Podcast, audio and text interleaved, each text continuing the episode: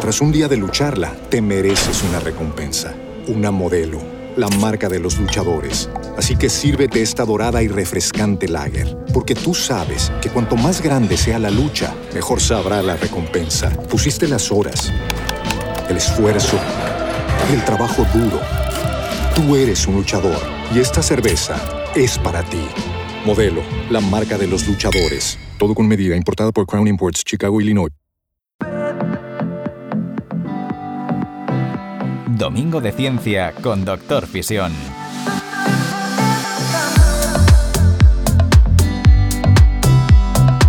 Muy buenas noches y bienvenidos a Domingo de Ciencia, programa número 60 y 63. 63 programas juntos.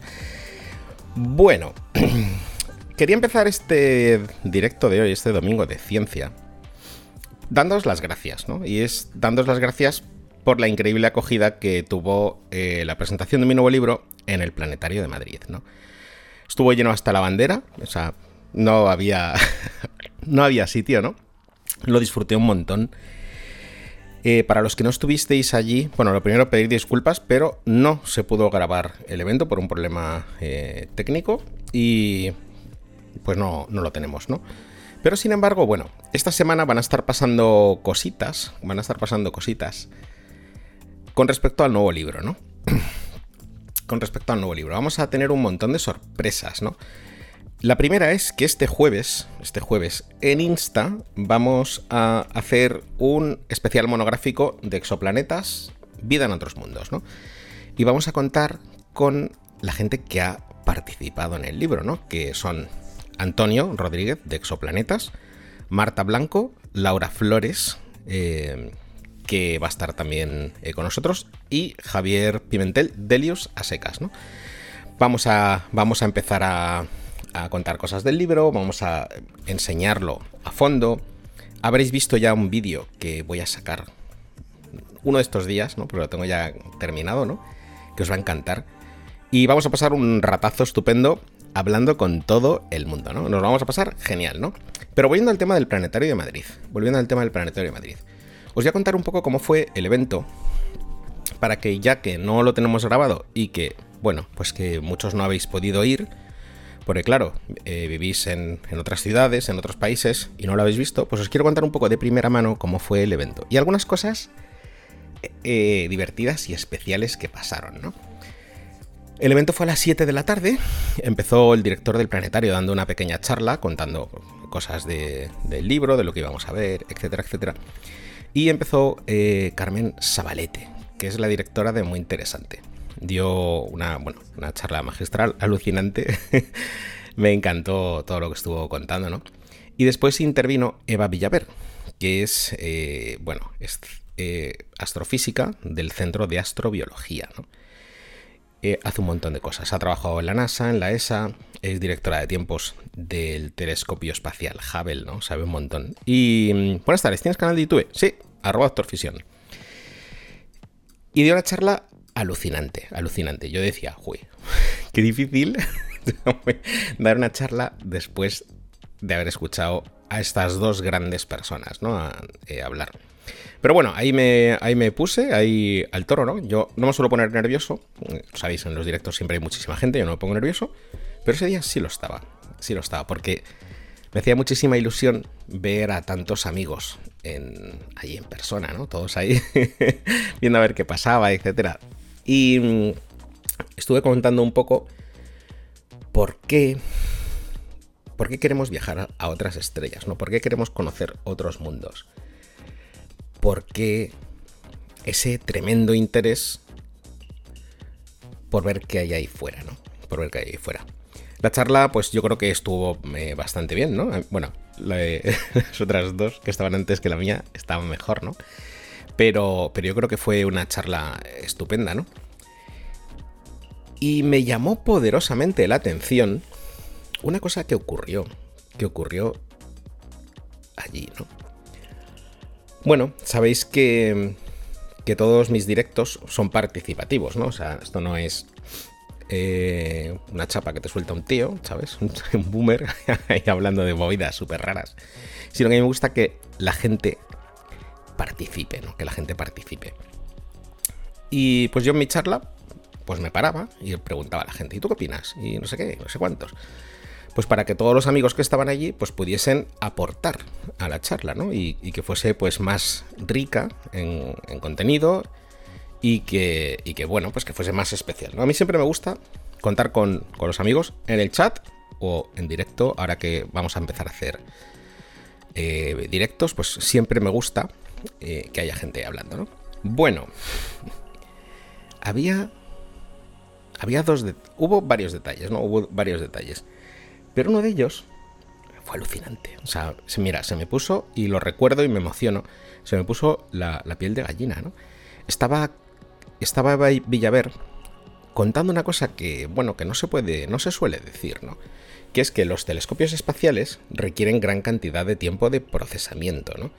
Muchos de los logros, de los hallazgos que vemos en las noticias o, en mis vídeos, eh, pues son cosas que han ocurrido hace, hace años, ¿no? O sea, son datos cogidos hace a lo mejor 5 o 10 años que tardan y tardan y tardan en procesarse, ¿no? Por un lado, por la ingente cantidad de información que nos mandan estos telescopios, y por otro lado, porque son datos que son muy difíciles de procesar, ¿no? Claro, estamos hablando de estrellas, de, agujeros negros, de planetas que están a miles de años luz, ¿no? Son datos que son muy difíciles de procesar. Entonces Eva dijo que, bueno, pues que ahora el telescopio espacial James Webb está cogiendo datos y que sus descubrimientos, pues ya, fíjate lo que dijo, ya no los hará ella, ¿no? Y yo, bueno, yo me quedé un poco asombrado, digo, ¿cómo que no? si tú eres. Em, si, tú eres la jefa de los telescopios. Oye, si hay alguien que lo vaya a hacer, eres tú, ¿no? Y ella puntualizó y dijo: los datos de los telescopios se tardan décadas en procesar. Y pues, cuando esos descubrimientos se hagan, yo ya no estaré trabajando, ¿no? Eh, serán otras personas, que son ahora más pequeñas, las que en un futuro lo harán, ¿no? Y se giró, así hizo una pausa dramática, y miró a un niño y le dijo, quizás seas tú. Bueno, a mí se me pusieron los pelos de punta, ¿no? O sea, alucinante. Pero es que el niño, al ver que se dirigía a ella, y al ver, fíjate, es un niño que ha ido a una charla para, joder, para ver temas del espacio, un niño muy pequeño. Claro, niño de esa edad, tan pequeño que le interesan estos temas, es un niño primero, inteligente y segundo, ávido de conocimiento ¿no? y, de, y, de, y de descubrimientos. ¿no? Entonces, cuando le dijo que podías ser tú, al niño se le, se le iluminó la cara, ¿no? Una cara de felicidad, de yo puedo lograr cosas, ¿no? Que me hizo que me. De verdad, eh, me lo estáis notando la voz, ¿no? Hizo que me emocionase profundamente, ¿no? Bien, continué la charla y iba haciendo preguntas, etcétera, etcétera, ¿no? Bueno, pues hubo dos niños, dos niños, que entraron a saco, a saco. Hice preguntas, preguntas complicadas, ¿eh? Preguntas complicadas. Y hubo dos niños en particular, pues tendrían 10, 12 años, o sea, increíble, que dieron unas explicaciones dieron unas explicaciones, o sea, de carrera, ¿vale? O sea, no, yo estaba que. estaba feliz, ¿no? Estaba feliz. Bueno, eh, hubo aplausos para esas intervenciones, ¿no? Porque, claro, niños tan pequeños. Hablando de, estos temas tan complicados, ¿no? Y además, incontestables, ¿eh? O sea, no se le podía poner un pero, una coma, no, no, no. Con veracidad, ¿no? Con veracidad me hizo muy feliz el hecho de, dice, dice Fanny Carraqui, esos niños prometen, estos y todos los demás. Eh, estos y todos los demás. Porque todos somos científicos en potencia. Todos somos exploradores. Todos somos divulgadores, ¿no? Lo único que necesitamos es esa pequeña oportunidad, ¿no? Es ese pequeño empujón.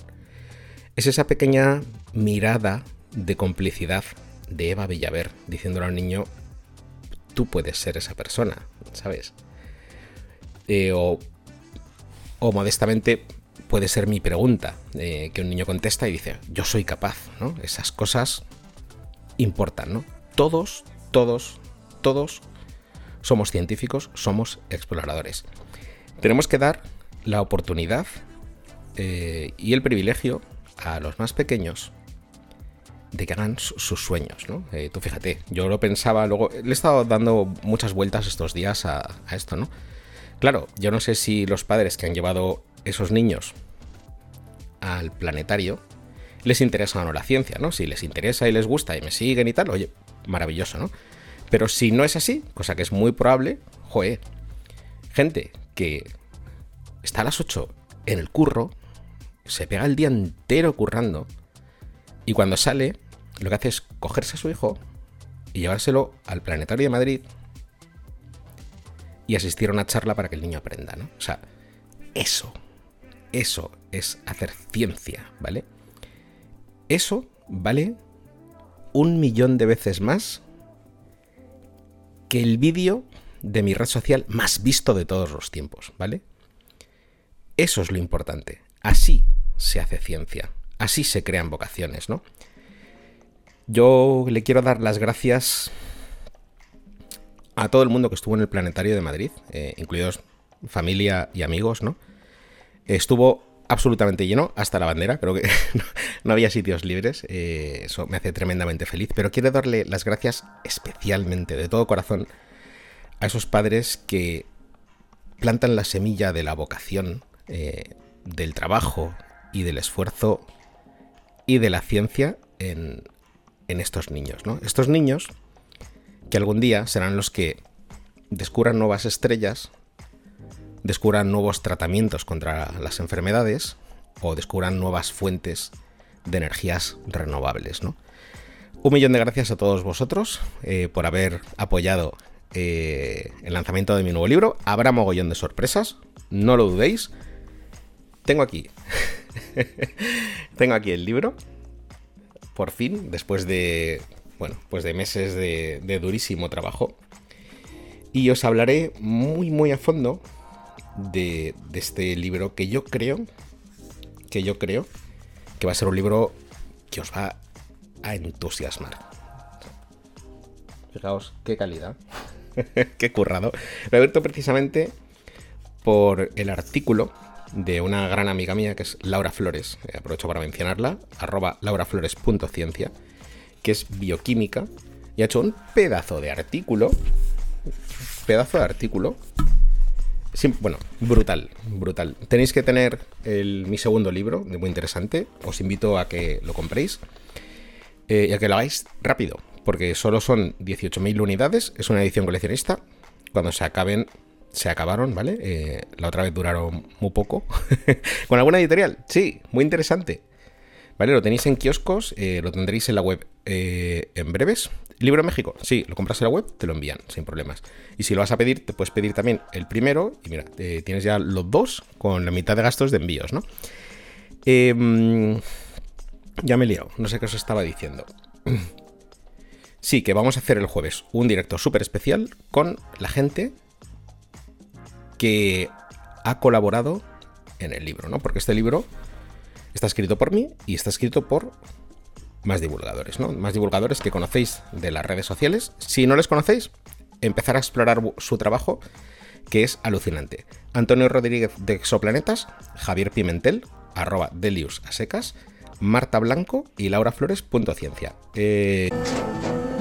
Tras un día de lucharla, te mereces una recompensa, una modelo la marca de los luchadores. Así que sírvete esta dorada y refrescante lager, porque tú sabes que cuanto más grande sea la lucha, mejor sabrá la recompensa. Pusiste las horas, el esfuerzo, el trabajo duro. Tú eres un luchador y esta cerveza es para ti. Modelo, la marca de los luchadores. Todo con medida, importada por Crown Imports, Chicago, Illinois. It is Ryan here and I have a question for you. What do you do when you win? Like, are you a fist pumper? a woohooer, a hand clapper, a high fiver. I kind of like the high five, but if you want to hone in on those winning moves, check out Chumba Casino. At ChumbaCasino.com, choose from hundreds of social casino style games for your chance to redeem serious cash prizes. There are new game releases weekly, plus free daily bonuses. So don't wait. Start having the most fun ever at ChumbaCasino.com. No purchase necessary. BGW. Void were prohibited by law. See terms and conditions. 18 plus. Eh, tienen cada uno de ellos un pedazo de artículo sobre sobre cómo poder encontrar vida en otros mundos, ¿no? ¿Por qué decía que este libro es distinto al primero? Bueno, primero porque a mí no me gusta. A mí no me gusta repetirme. Entonces, hacer el mismo libro otra vez, pues no va conmigo, ¿no? A mí me gusta siempre variar, innovar, etcétera, etcétera. Y este libro es un libro mucho más personal, ¿no? La nueva carrera espacial, que lo tengo, vaya, lo tengo en la otra, lo tengo en la otra mesa. la nueva carrera espacial era un libro más de datos, ¿no? De conocer la historia, de cómo son las naves, de cómo tal. Aquí hay un libro que tiene mucha más opinión, aquí que se vea, que tiene mucha más opinión, que es más personal. Es un libro que os va a entusiasmar. Eh... Al lío. Venga, vamos con, las, vamos con las preguntas de ciencia, ¿no? Eh, bueno, como me estáis preguntando por todos los chats, lo cuento súper rápido. ¿Cómo se consigue la revista? Bueno, no revista, es un libro, ¿vale? son 196 páginas. En kioscos o en la web de muyinteresante.es. Venga, vamos al lío. Jos, eh, Josué, mi teoría de la vida es, donde existe luz, existe vida. Bien, son uno, es uno de los dos. Es uno de los dos eh, ingredientes necesarios e imprescindibles para que surja la vida. Eh, tal cual la conocemos nosotros, no significa que no pueda haber otros tipos de vida, ¿eh? pero tal cual la conocemos nosotros, la vida necesita de dos ingredientes súper básicos, ¿no? Aparte de. Voy a cargar el micrófono. Es que no me acostumbro al nuevo setup, pero bueno, estoy en ello. La vida necesita de dos ingredientes fundamentales, que son energía y agua, ¿vale?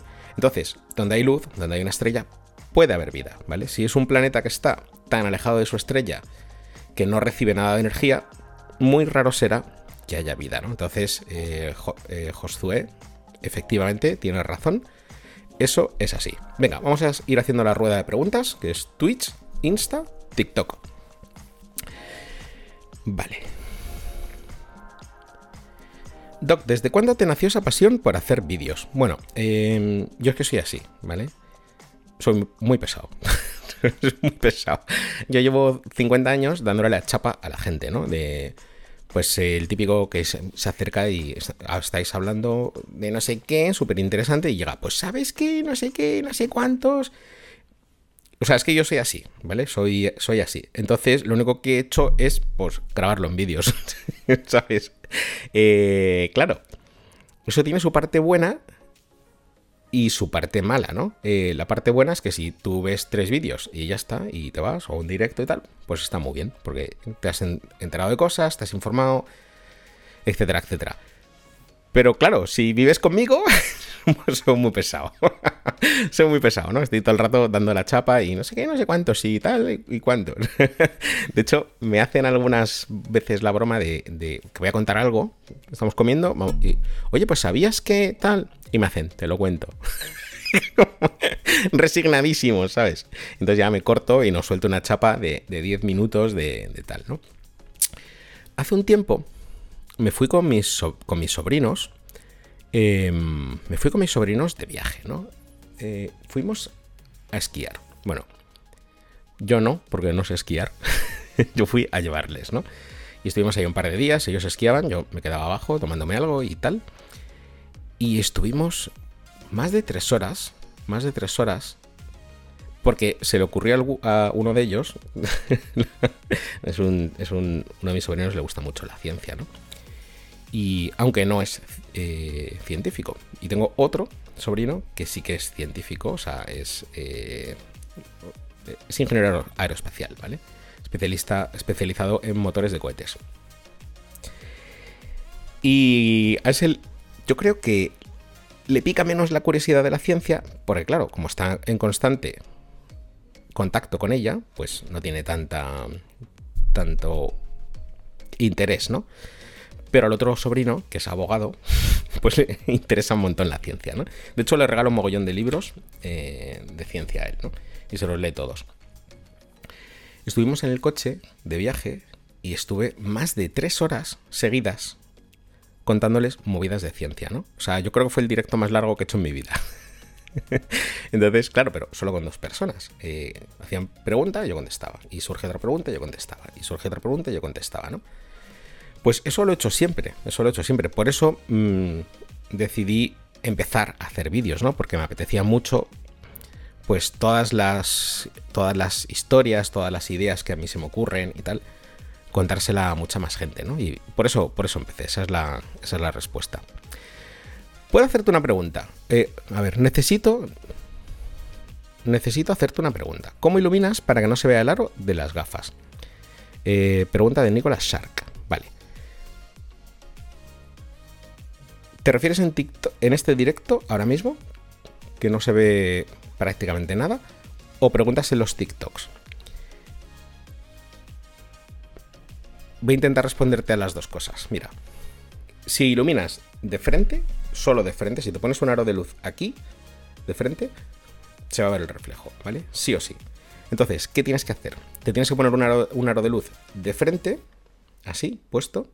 Luego una iluminación cenital, ¿vale? Que venga desde arriba. En este caso, yo tengo unas bombillas ahí, que están aproximadamente a 15 grados, ¿vale? Y apuntando hacia aquí. Y luego necesitas otra iluminación que esté a 45 grados, ¿vale? Donde está más o menos la mano, ¿vale? Eh, vamos a hacer una cosa. Un segundín, ¿vale? A ver, le voy a dar la vuelta a esto. Ah, creo que no se puede dar la vuelta al directo en TikTok. A ver si lo consigo.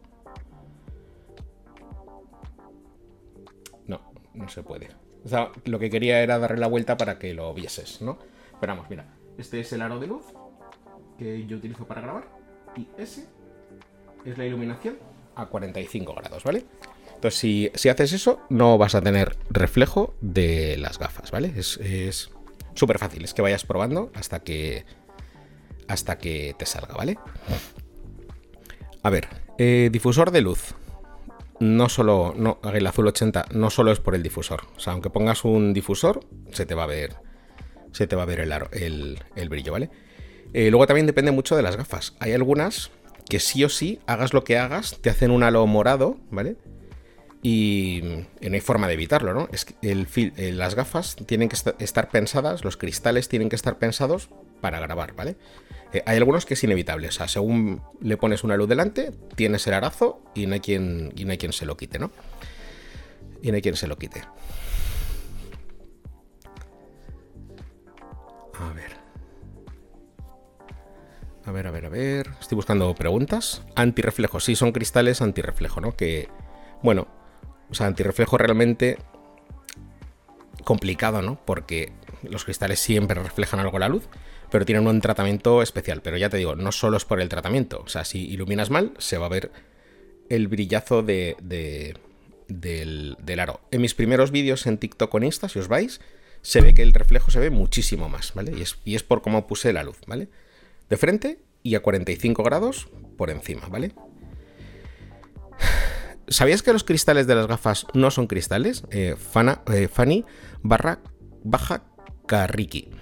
Sí, sí, sí, sé que no. Bueno, eran cristales hace un montón de años. Ahora ya no es cristal, ¿no? Es un material eh, orgánico. Eh.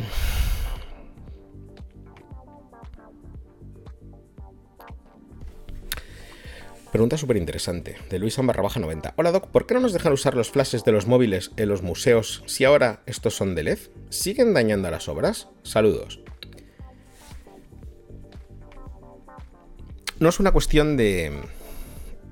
No es una cuestión de que dañen o no dañen a los cuadros. Que dañen o no a los cuadros es una excusa, ¿vale? O sea, es una excusa. No, tú dañas a un cuadro si con un flash de esos antiguos, fa, fa, fa, estás dándole... Es que te cargas el cuadro, ¿no? Pero Con los móviles de ahora, es que ahí no hay potencia para cargarse nada, ¿no? Es una simple y mera excusa para que no se hagan fotos en los museos, ¿no? ¿Por qué? Porque lo que quieren es respetar los derechos de esos cuadros, ¿no? Que las imágenes que haya de esos cuadros salgan de los propietarios de las obras, ¿no? Ese es el motivo nada más. No hay otro, ¿vale? Eso de que el flash daña los, los cuadros, los flashes de los móviles, es que aparte, en un museo está un cuadro tan bien iluminado, todos los cuadros están tan bien iluminados, que el flash ni salta, ¿vale? Entonces, ese es el, ese es el motivo. Yo estuve hace. hace un año así. En el Museo eh, del Prado, ¿no? El Museo del Prado. Yo. Yo soy amante del Museo del Prado. Me encanta. Me encanta ver las obras. Me encanta ir a ver mi cuadro favorito ever, que es eh, Las Meninas. Un cuadro alucinante, ¿no? Te puedes tirar 10 horas así de pie mirándolo y descubres cosas nuevas cada vez, ¿no? Eh, si os gusta la ciencia, voy a hacer una, una afirmación un poco arriesgada, ¿no? Si tú no has estado nunca en un museo y te gusta la ciencia, si vas a un museo, te va a gustar. Periodo, ¿vale? O sea, punto. Es imposible que si te gusta la ciencia, no te guste un museo. o sea, si te gusta la ciencia y tienes la sensibilidad para emocionarte con que si un planeta, que si una estrella, que si no sé qué, que si tal, te pones delante de las meninas y alucinas, ¿vale? Eso es otra dimensión, ¿no? Y no vale foto, o sea, no digas, no, es que yo lo he visto en foto, no, no. Te plantas delante del cuadro con la luz eh, natural que, con la que está iluminada, ves los fotones que te llegan reflejados del cuadro y ves que Velázquez era capaz de pintar el aire, ¿sabes? Y tú dirás, vale, Doc, se te ha ido la olla, ¿vale? O sea, ¿cómo vas a pintar el aire? Sí. Si te pones delante de un cuadro de Velázquez, te aseguro que ves el aire dibujado, ¿no? Es, ves, no sé cómo lo hacía, ¿no? Yo de pintura no entiendo, ojalá entendiese, pero era capaz de dibujar la atmósfera, ¿no? Eh, increíble, ¿no? Estaba en el Museo del Prado, tenía ya había empezado con las cuentas, eh, fue hace ya pues casi un año, ¿no? Eh, las cuentas todavía no eran muy grandes, pero en TikTok ya empezaba a ir fuerte y en Insta tenía a lo mejor 20.000 seguidores y tal, y yo, todo ingenuo de mí, pues había pagado mi entrada, me había ido al Prado y saqué mi móvil y me unas stories. Hola chicos, tal, estamos aquí en el Museo del Prado, os voy a enseñar unos cuantos cuadros, tal. Y entonces viene viene un vigilante de seguridad ¿Qué hace usted? Guarda ahora mismo el móvil. Yo, perdón, perdón. No, no, es que aquí no se pueden fotografiar los cuadros. Y yo, que no estoy fotografiando ningún cuadro. Me estoy fotografiando a mí, ¿sabes? Estoy hablando yo, no sale ningún cuadro. Me da igual, guarda usted eso ahora mismo. Punto en boca, yo soy muy respetuoso siempre. Me guardé el móvil, le deseé buenas tardes y seguí con mi visita, ¿no? Eh, es por esto, ¿vale? No quieren que, no quieren que, se, que se enseñe el arte, sino es por los canales oficiales, las imágenes bien cuidadas y en calidad, como las sacan ellos, o con producciones bien grabadas, etcétera, etcétera. Ese, es el motivo, no es porque se dañen los cuadros.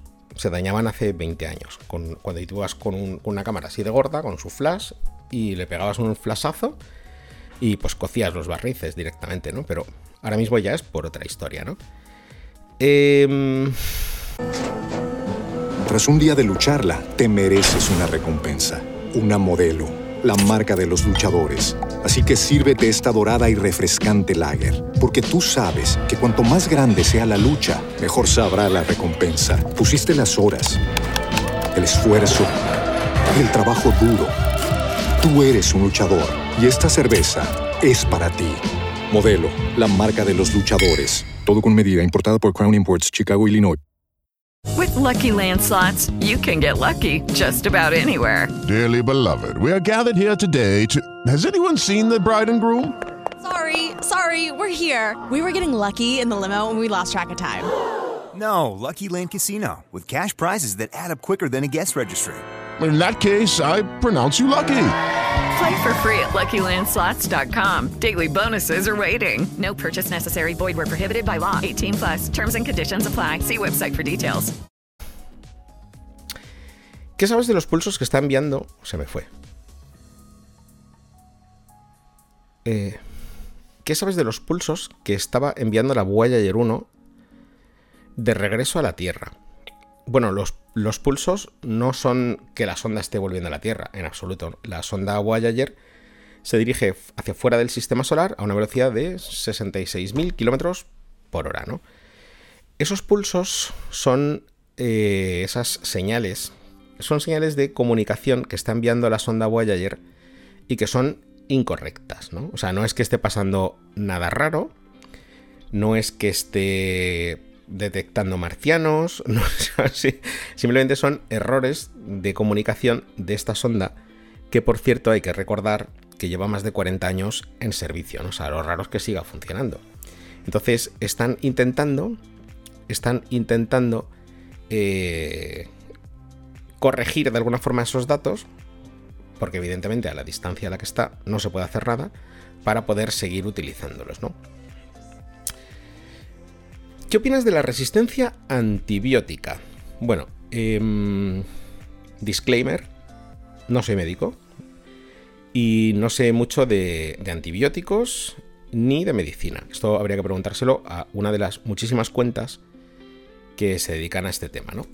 Pero lo que sí sé es que está empezando a ser un auténtico problema, ¿no? ¿Por qué? Bueno, pues porque gran cantidad de personas hace algo eh, que es equivocado, ¿no? Y fíjate, este consejo se puede dar aún sin ser doctor, porque es un consejo que es que es de cajón de madera de pino, ¿sabes? O sea, como se dice aquí en España, que es es que es así, ¿no? No nos podemos automedicar, ¿vale? Cuando estamos malos o cuando nos encontramos mal, hay que ir al médico. O en su defecto, hay que ir a la farmacia contárselo para que el farmacéutico te diga, pues vete al médico o tómate esto y ya está, ¿no? Siempre hay que contar con ayuda de un profesional especializado, ¿no? Siempre que nos encontramos mal, vamos al médico. Y el médico receta lo que tiene que recetar. Y nos lo, no, nos lo tenemos que tomar siguiendo, su, siguiendo su posología. Pues tres veces al día, desayuno, comida y cena, durante siete días, ¿vale? Eh, y completar el tratamiento, ¿vale? Que si te dicen 7 días son 7, o sea, no estoy 3, ya no me duele nada y ya dejo las pastillas, ¿no? Porque lo más seguro es que lo vuelvas a pillar, ¿no? Y si lo pillas, te cueste más eh, curarte, ¿no? Eh, ¿Qué pasa con la resistencia a los eh, antibióticos de las bacterias? Bueno, pues que las bacterias, pues no son tontas, ¿no? Son bacterias, pero no son idiotas. Y poco a poco van haciéndose cada vez más resistentes a los antibióticos, ¿no? Como hay un uso abusivo de antibióticos, en plan de, joder, me duele la garganta, pues me tomo antibióticos. En tu casa, ¿sabes? Te queda ahí media caja y te los tomas, ¿no? Eh, se está logrando que haya bacterias que son resistentes a los antibióticos, ¿no? Eso se llaman superbacterias. Cuando tú te infectas con una bacteria de ese tipo, te tienes que tomar antibióticos que son especializados, ¿no? Que van. No son de amplio espectro, como puede ser un, antibiótico normal, que pues. Eh, que va a cualquier tipo de infección, sino que son para ese tipo de infecciones, ¿no? Entonces se está haciendo cada vez. Eh, se están haciendo las bacterias cada vez más, más y más resistentes a los antibióticos, ¿no? Por eso jamás debemos eh, por eso jamás debemos automedicarnos, ¿no? Si nos encontramos mal, vamos al médico y el médico nos receta lo que sea. Nos dice, pues mira, si tienes una... Me duele mucho la garganta. Y te, dice el, el, médico, que sabe por qué es. Pues eso es vírico. Así que nada, no te puedes tomar nada. Solo paracetamol o lo que te mande, ¿no? Pues es bacteriano, tienes una infección. Pues tus antibióticos. O así con cualquier enfermedad, ¿no? Entonces es súper importante para que eh, los antibióticos funcionen, que no nos automediquemos. Eh, Doc, ¿cómo funciona un fonendoscopio? pregunta, pregunta más interesante. Pues básicamente un fonendoscopio es más simple que el mecanismo de un chupete. Bueno, para el que no lo, al que no se lo, para el que no lo sepa, es eh, esto que se ponen los médicos aquí para, para escucharte el pecho y el corazón, ¿no? Básicamente es un amplificador. No tengo aquí. no tengo aquí nada para poder enseñarlo, ¿no? Pero es como un tambor, ¿vale? Si te imaginas el tambor de una batería, que eso sí que nos lo imaginamos todos, y tú tocas, pom, pom, pom, ese tambor hace que resuenen las frecuencias eh, en el del aro cuando tú tocas el parche y que se amplifique, ¿no? Pues un fonendoscopio es lo mismo. Lleva una pequeña trompetita que hace así esta forma, así, a ver si se ven todos los lados, se ven Twitch, se ve así, vale y aquí lleva una membrana, ¿no? Entonces, esa membrana, que es lo que te ponen en el pecho o en la espalda, lo que hace es que el aire que está dentro hace que vibre y lo amplifica. Y lleva los dos tubitos que lo, escuchas. Eh, hace que lo escuches, ¿no? Em, cuando eras niño, ¿cómo te iba en la escuela? Pues me iba a regulinchi. me iba a regulinchi, ¿sabes? Porque yo no estudiaba mucho, ¿no? O sea, contrariamente a lo que se pudiera pensar, a lo que se pudiera pensar, eh, no es un, pregunta eh, Ángel Rafael, no es un estetoscopio, sí, eso es lo que me han preguntado, ¿no? por el estetoscopio.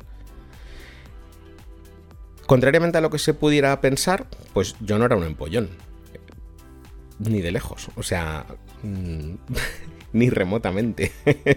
si pensáis que el doc sacaba todas las asignaturas con 9 y 10 cada trimestre, eh, estáis totalmente equivocados, ¿no? Yo lo normal era que suspendiera de dos asignaturas a tres o cuatro cada trimestre, ¿no? Y luego que aprobase en septiembre, ¿no? O sea, por ponerlo en contexto, si a mí me quedaban dos en un trimestre, pues mis padres me felicitaban, ¿sabes? En plan de, se le ha currado este trimestre, solo le han quedado mates y física, ¿vale? Porque yo estudiaba, em, yo estudiaba un montón, o sea, no estudiaba nada. es que estaba leyendo un mensaje que ponía, ¿es usted doctor Fisión? Se le parece, porque no se parece. Eh, yo no estudiaba nada, ¿no? Yo me dedicaba a otras cosas, ¿no? Eh, me dedicaba, por ejemplo, a leer literatura clásica, que me gustaba mucho. Me dedicaba a la música, a estudiar música. Me dedicaba a ver documentales de Félix Rodríguez de la Fuente y de Carl Sagan, a leer libros. Mis padres tenían muchísimos libros, tenían la casa llena de libros, súper interesantes todos, ¿no? Y a mí me interesaba eso mucho más que... Me interesaba mucho más eso que el colegio, ¿no? Entonces el colegio pues, estudiaba muy poco, ¿no? ¿Qué pasaba? Pues que me regañaban mazo en el colegio porque decían, pero con lo inteligente que es usted, ¿pero cómo no lo saca? Y yo, profe, es que no, es que no me interesa. que le voy a engañar, ¿no? Eh, también había falta de motivación, ¿no? Si tenía profesores muy buenos que hacían que, que, a mí me gustase mucho, ¿no? Tenía un profesor de matemáticas que a mí, las matemáticas, como buen físico, siempre me han costado un montón, ¿no? y, siempre me han gustado tirando a poco, ¿no? Em, pues tenía un profesor de matemáticas que hacía que yo tuviese ganas de llevar los deberes hechos todos los días, ¿no? Eh, porque el tío lo explicaba que alucinas, eh, te divertías un montón en su clase y era mates. Tío, tú, me tú estarás pensando, ¿cómo puede ser divertida una clase de matemáticas? Bueno, pues las clases de Pedro eran eh, divertidas. Y tú entrabas ahí y te lo pasabas bien, haciendo polinomios, ¿sabes? No sé cómo lo hacía, ni me acuerdo porque han pasado ya demasiados años, ¿no? Pero yo sé y recuerdo que yo iba muy contento a hacer mates, ¿no? Él, si yo sé algo de mates es por él. porque consiguió que entrase un poco en vereda, ¿no? Y estudiase. También se daba la circunstancia de que yo tenía un, yo tenía un ordenador, ¿no? Era de los poquísimos eh, niños que tenía un ordenador cuando era joven, ¿no? Entonces, pues a mí el ordenador mm, me absorbía totalmente. todo el día eh, leyendo manuales en inglés de, ordenadores, aprendiendo a programar en código máquina, en Basic, eh, dándole un montón de caña. Incluso hacía algunos programas que enviaba a revistas, ¿no? Y ellos luego pues los sacaban en papel y un juego de no sé qué, un juego que me había hecho yo con 10 años, ¿no? Entonces, eh, entonces es por eso, ¿no? Es por eso que yo estudiaba poco porque me dedicaba a otras cosas. ¿Qué pasaba? Que luego llegaba la recu y lo sacaba todo del tirón, porque entonces ya me ponía y, me, leía los temas y sacaba buenas notas, ¿no? Pero siempre era en las recuperaciones, ¿no? Nunca, nunca, en junio, siempre, siempre cateaba, ¿no? Em, esto cualquiera que haya ido a clase conmigo lo, lo puede decir, ¿no? Eh, que yo estaba siempre en otro, en otro mundo, ¿no? Haciendo, haciendo mis cosas que no eran, que no eran de estudiar, ¿no? Precisamente. Em, un saludo, Quique, ¿qué tal? A ver.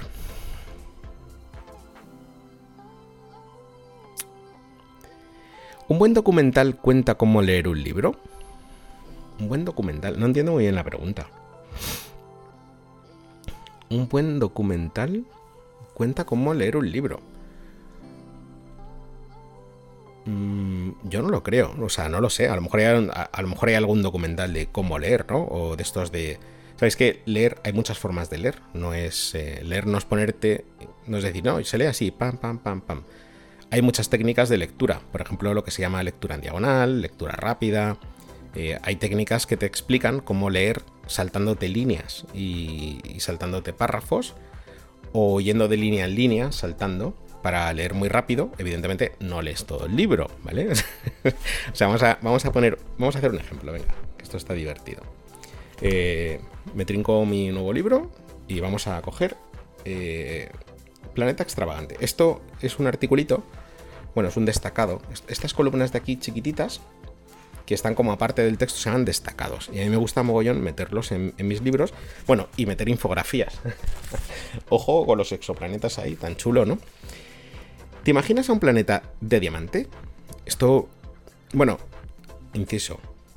Me habéis preguntado un montón de veces por este planeta diamante, ¿no? Entonces, una de las cosas que hay siempre en toda mi obra escrita es esto, ¿no?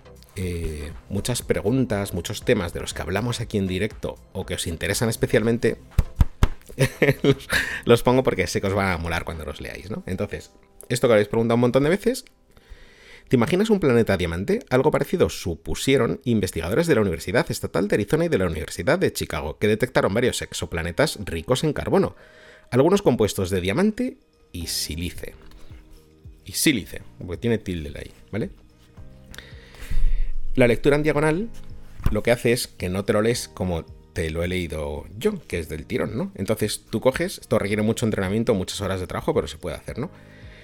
Eh, imaginas Planeta, investigadores, Universidad Chicago. ¿Vale? O sea, van saltando eh, palabras y frases con una técnica muy concreta y pues puedes leer hasta tres veces más rápido que una persona normal, ¿vale? Eh, pero bueno, eh, volviendo a la pregunta inicial.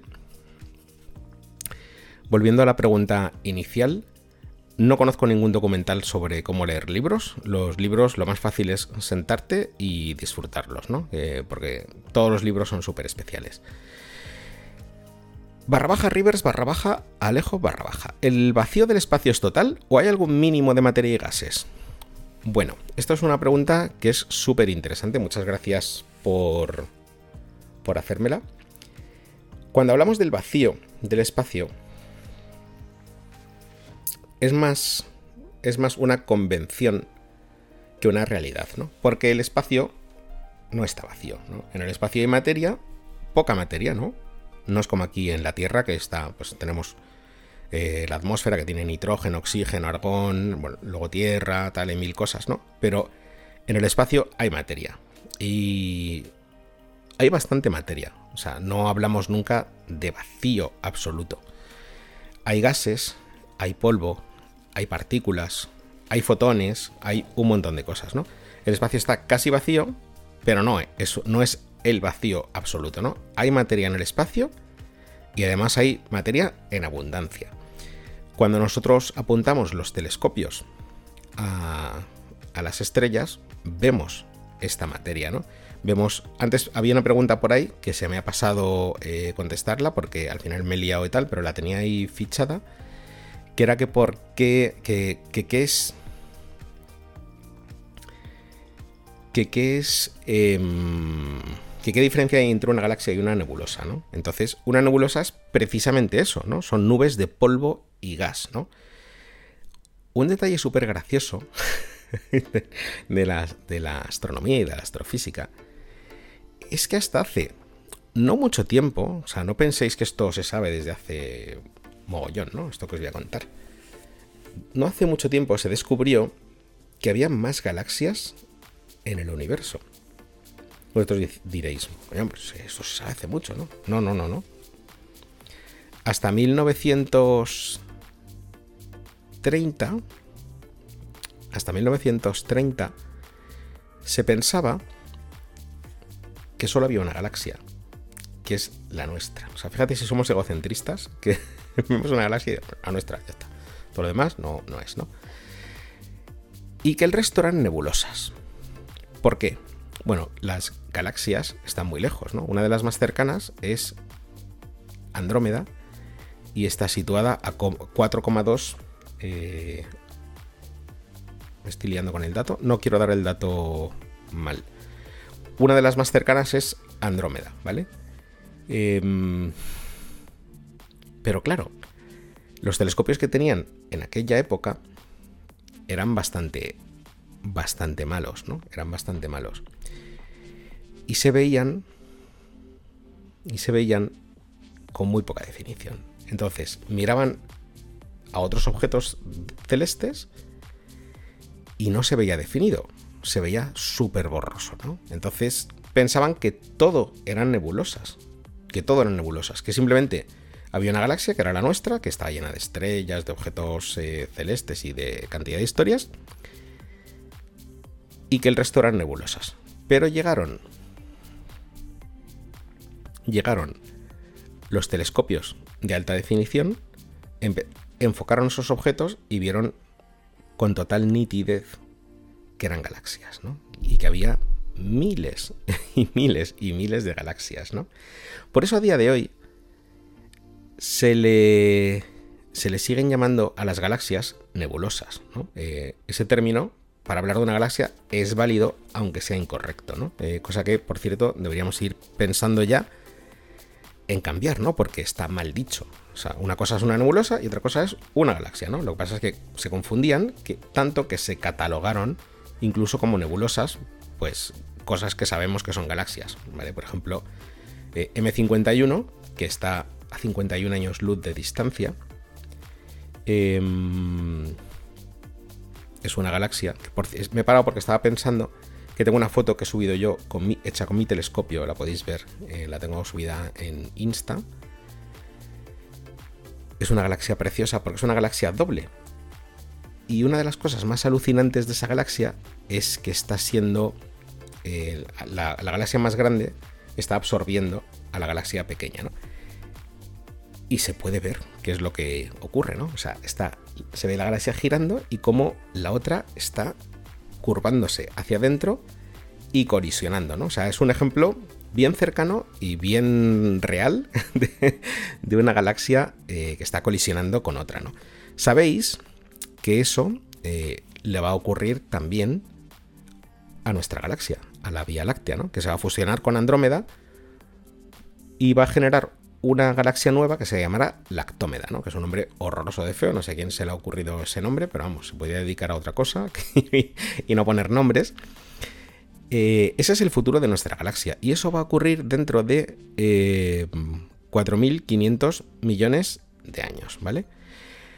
Juanjo, Juan José Castillo Sanz, nucelar, nucelar, correcto. Sé que no se dice nuclear, que se dice nucelar.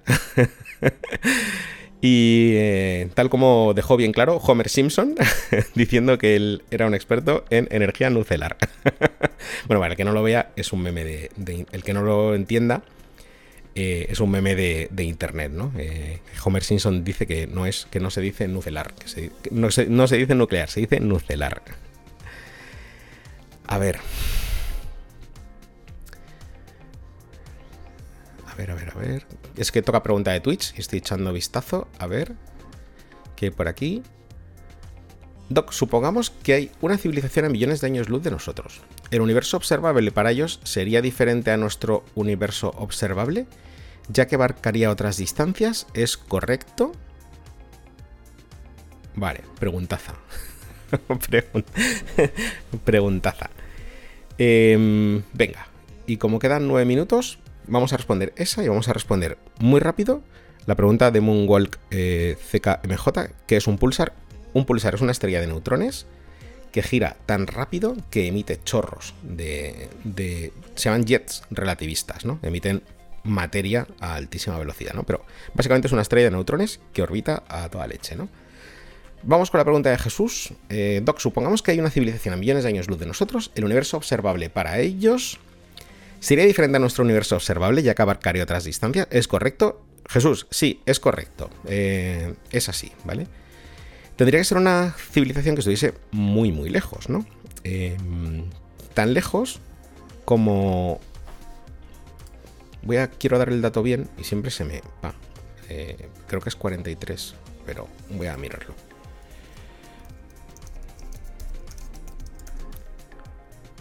A ver.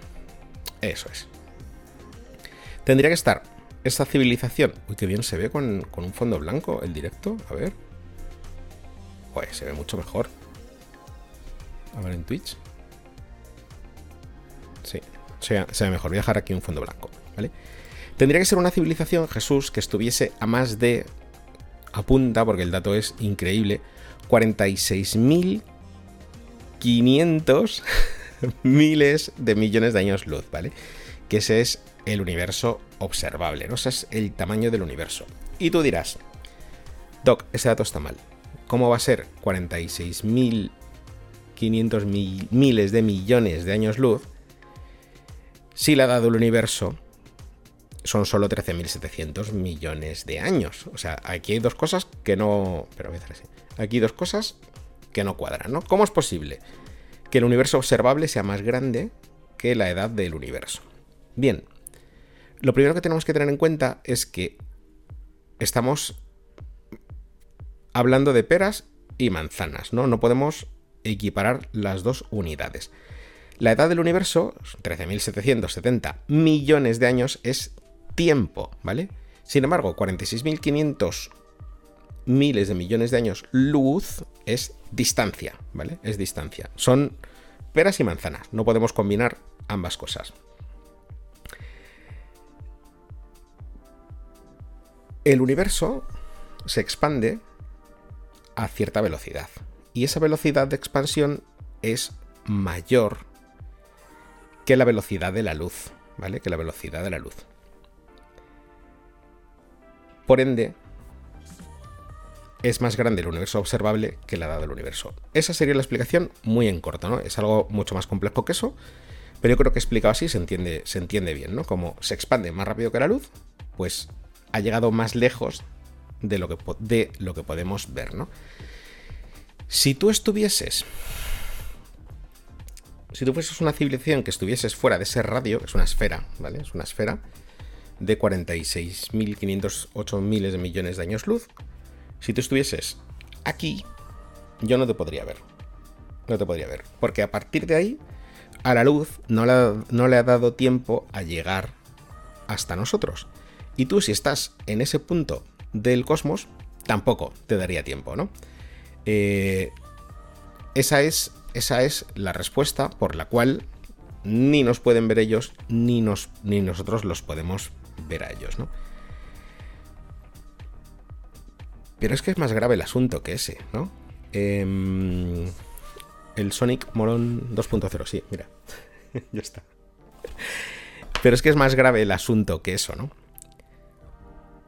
Es que, como el universo está en expansión, es que esto es alucinante. Cada vez que me paro a pensarlo, alucino, ¿no? Como el universo está en expansión y todas las galaxias se alejan unas de otras, dentro de muchísimos, muchísimos miles de millones de años, si alguien estuviese en nuestro planeta, cosa que es imposible porque ya no estará, ¿no? Será una nube de polvo y gas, eh, o quizás un disco protoplanetario formado por eh, los restos del sistema solar y del Sol. Pero bueno, si alguien estuviese aquí y mirase hacia el cielo, vería las estrellas locales de su galaxia y nada más. O sea, ni nebulosas, ni galaxias, ni agujeros negros, ni pulsares, ni cuásares, ni nada de nada, ¿no? Porque habrá un momento en el cual la expansión del universo hará que todas las galaxias estén a tanta distancia que sea imposible verlas, ¿no? Entonces, sí podremos decir que vivimos en una galaxia que es única, ¿no? Que, que no hay nada más, porque no se podrán ni ver, ¿no? Estoy hablando evidentemente de trillones de años, ¿no? Cuando ya el universo empiece a enfriarse. Y hayamos pasado este límite del universo observable, ¿no?